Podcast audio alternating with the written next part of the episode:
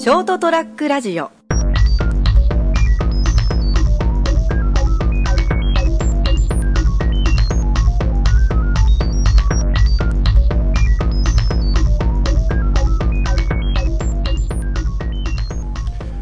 皆さんこんばんは。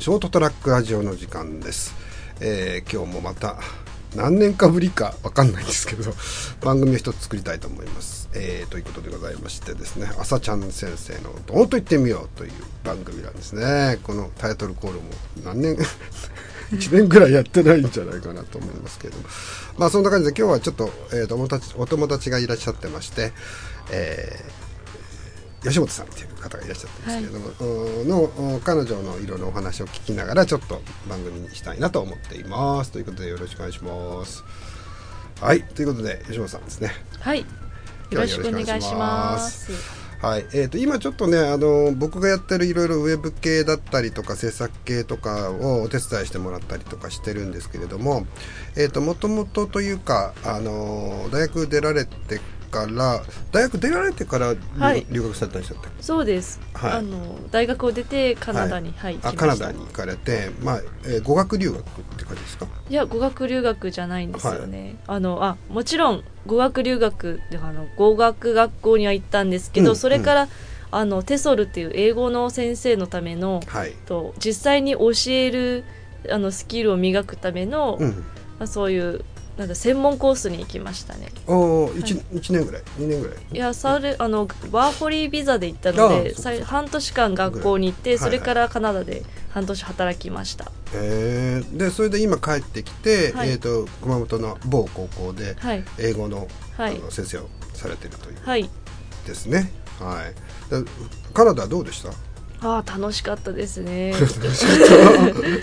どんなふうにその、ああ楽しかったっていうか、まあ、すごくうん、なんだろう。あのたくさんカナダ人の方以外もなんかいろんな人種の人とかいろんな民族、こあの国の人がいっぱいうんいて、まあ、それがすごく興味深かったですね、うんうん。じゃあすぐ友達とかできたんですか？いやなかなか最初はすぐには友達はできないですけど、まあ、最初はあの語学学校のあの人と友達になって、うん。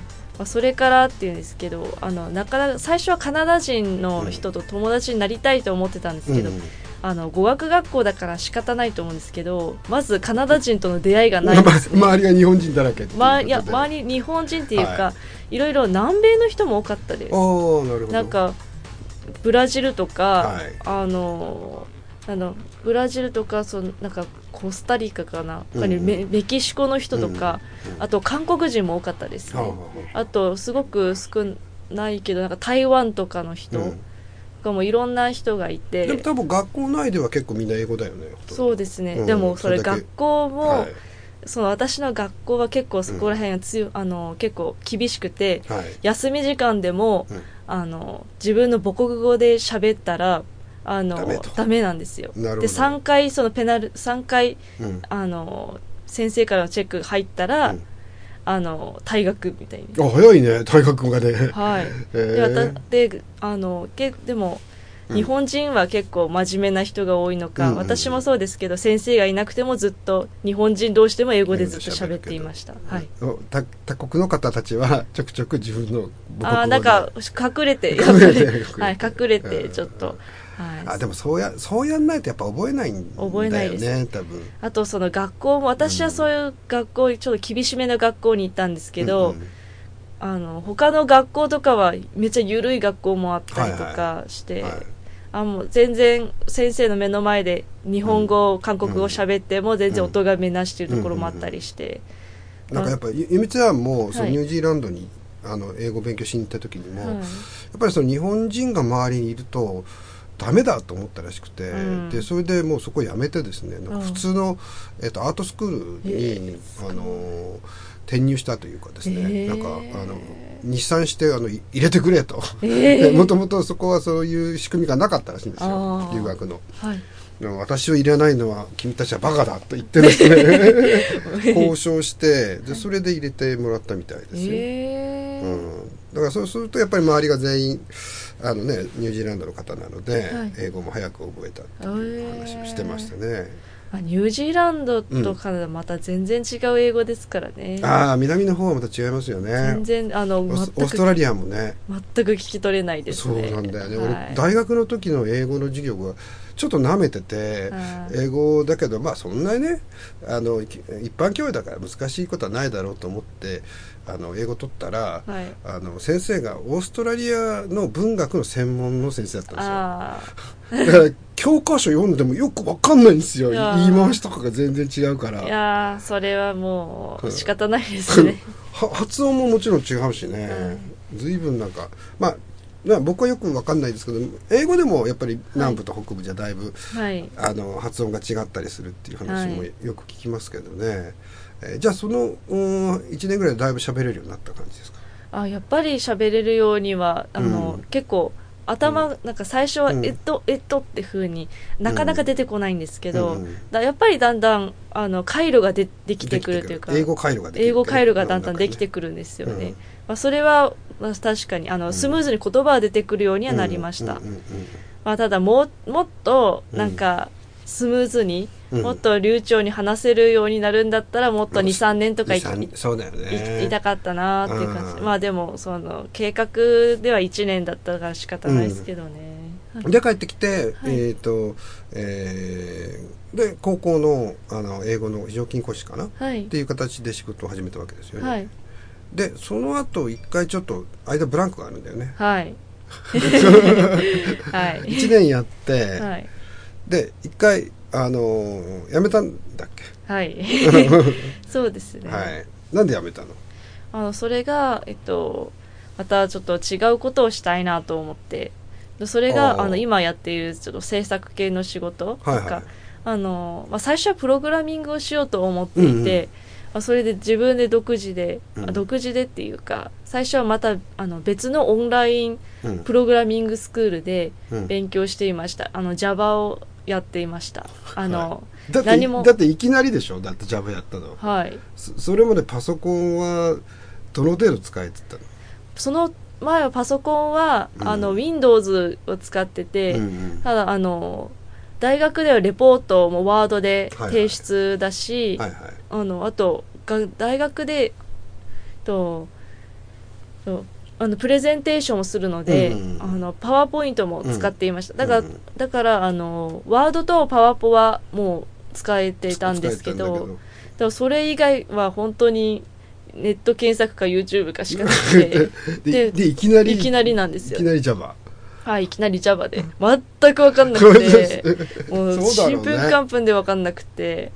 だから本来、あのカリキュラムもあったんですよ、ち HD HTML と CSS もうん。あったんですけど、本当にちょこっとしかなくて、でなんかそういうもあるもというのはあるとは知ってたんですけど、うん。やってなくて全然。ななんでプログラムをでもその、はい。英語の先生してたのになんかプログラミングをやってみようと思ったんですか？ねあのすごくですね、うん。めっちゃ動機は結構不純なんです不純？はい、はい、不純プログラムを志すに不純も何もないと思うんだいけどや違います。先生から見たらすごく不純だと思いますよ。何？あのえーっと、うん。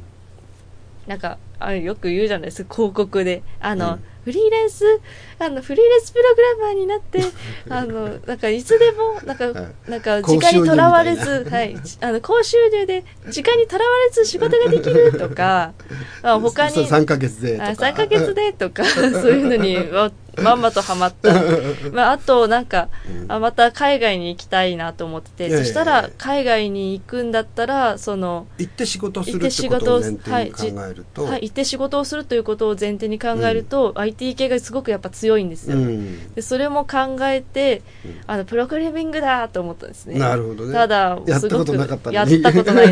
ただもう結構それが甘くて。すごいよね。やったことないのにこれだって思うところが。なんかちょっとこうかじってみて、ああこれだったらできるとかってじゃないんだね。そうなんですよ。私いつもい,、うん。きなりっすよね、うん。あじゃあこれやる。ってうん。私にはできるってこう、はい。まあいいことですよ。でもそのはい。なんていうかうん突飛さが。あトッピうんトッピーですよね。うん。でそれでやり始めてどうでした実際？いやもうほんとちんぷんかんぷんで。あのカリキュラムは全部うん。終わったんですけど、結局何も身についてないなと思って。全然でなんかそのスクールはあのん。転職サポートもあったんですけど、あのなんかいろいろほらが学校の、うん。えー、と契約期間とかうん。もあって、うん。あちょっとなかなかなんか転職活動に踏み切れなかったんですよね、はいはいはい。契約期間とか、はい。なんか日程とかが合わなくて。もちろんだってねそこ、はい。い1年とかぐらいやったぐらいで、実はプログラマーになれると思ったら大きなうん。間違いだなと僕は思ってるわけ、個人的には。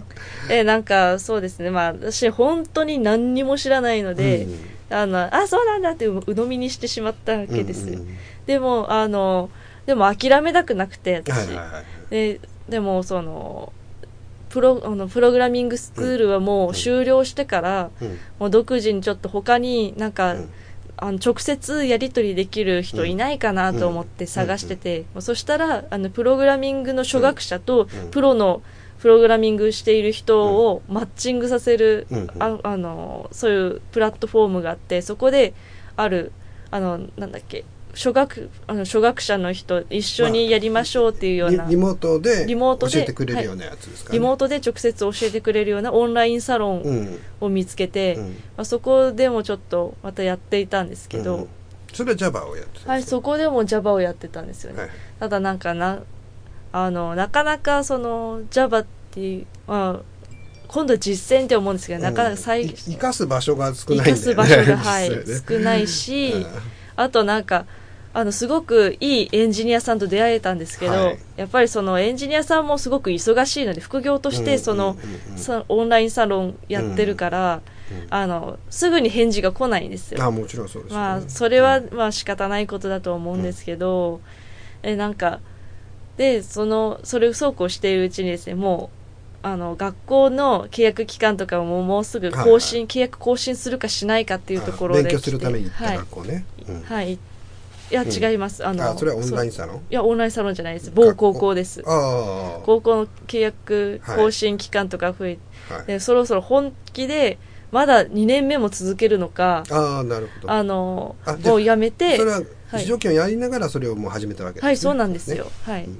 非常勤やりながら始めてもう、勉強ね。はい、勉強。このまままた2年目もその学校で働くか働かないかを決めないといけなくて、ですごい迷ってでなんかあのすごい迷ったんですけどまたちょっとその時2年目を継続するってやったんですけど、うん。ただなんか2年目の時にもうすごく早くあの次のその段階で行きたいという思いが強くなって、それから途中でうん。と辞めるという形で、あはいはい。はい、先生に言ったんですね。はいはい。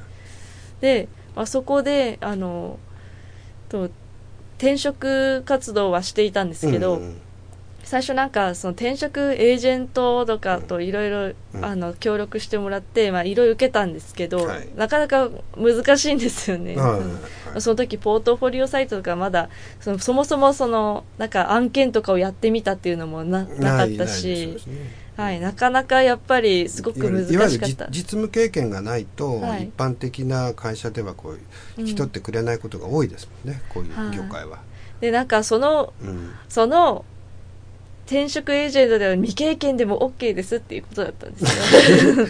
まあでもまあね、そういうふうに書いてあることはありますね、でなんか結局なんかすごい、うん。あの頑張ってやるけどなんか落ちるから、うん。まあ、転職エージェントってやっぱり、内定しそうな人にいっぱい投資して、でだんだん内定しない人にやっぱ後回しにしていくわけですね、まあまあそうですね、はい、だからずっと、あのもうほったらかしにされて、うん。もういいやと思って、でなんか結局そのもう辞めるっていうことを言ってしまって、もう全くあの仕事決まってないままもう退職の日になったんです、ね、収入がなくなっちゃったんはい、ですね。収入なくなっちゃったんですよね、でそれからあのなんかすごい疲れたんですよね。うん。あのすごい頑張自分なりにも頑張って、うん。な実は親にもなんかそのやりたいって言ってたけど最初は親はあの私にやっぱり学校の先生になってほしいっていう願望があってあでそのそういうが業界にことをめっちゃ反対されてたんですね。ーあーそのでプログラマーとかねそういう仕事をね、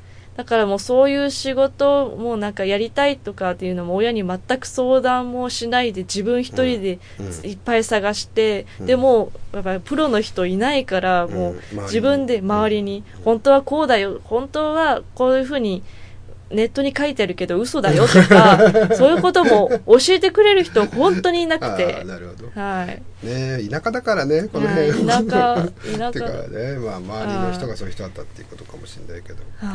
えーじゃあそれで一旦えっ、と、えーまあ、仕事も一応こう辞めた形で、はい。でそれでまだ個人でやってて、はい。あの勉強は続けてたっていう感じですかね。はい。でそれからあの専門学校にうん。行って、うん。そこからうん、あの人生の転機の始まりです。天気の始まりってどんなもんやね。あそれが浅川先生との出会いあですよ。ああまあまあ僕とね、はい。そこで、えー出会いましたねそれでね、はいででそれで、えー、といわゆる、えー、と今実はだから彼女にはそのまず、えー、といろんなプログラムを勉強するのはいいんだけど、うん。割とその最後のその分かりやすさからいくとウェブをまず理解しておかないと、うん。大体そういったプログラムも今ウェブの背後で動いてることが多いから、HTML だだったり CSS だったり、あの CMS だったりとかってい。うところをやった方がいいよねでそれになんか絵が好きって聞いたからデザインもやった方がいいよって言って、もう何でもやったらいいよっていう なんかね、うんあの無茶無茶ぶりをしたんですよね。はい。あ今も無茶ぶりそうです。そうそうそういきなり録音するぞってこれも言ってるんですけどね、ででもそこから始まっていろんな人たちとこう知り合うとかきっかけができて、ちょっとねまたこう世界が今広がってるっていうところですかね、そうなんですよね、どうですか？って最近は。あもう楽しいです。楽しいですか？あよかったそれは、はい。すごく楽しい。む無理やり無茶ぶりをしてよかった。ですいやいや もうまさにやりたかったことです。あなんか必ずしもプログラミングじゃなくてもよかったのかなって。思ああそうかもしれないよね、あのそうパソコンとか、うん。IT の仕事イコールプログラミングとしか知らなかったので最初はね。最初はそれしか知らなかったんですけど、うん。あ他にもいろいろあるんだっていうことが。あるんだっていう。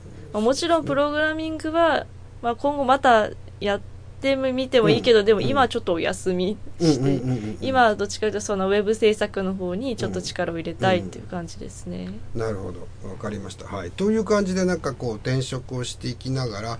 あのなんていうかな並行して自分のやりたいこととかをはい。こう見つけ見つけながらこう、はい。あのやってらっしゃるっていうことでございますもう17分喋っちゃったからそろそろ終わらなきゃいけないんですけど、はいえーということで今日はね吉本さんに来ていただきましたけれどもまあその後またこれからねこれいろんな仕事が増えていった時にまたどうなるのかっていうのを、はい。この第2弾あたりではい。話をお聞きできればとはい。思います。はい、ということで今日はありがとうございました。ありがとうございました、はい、ということです。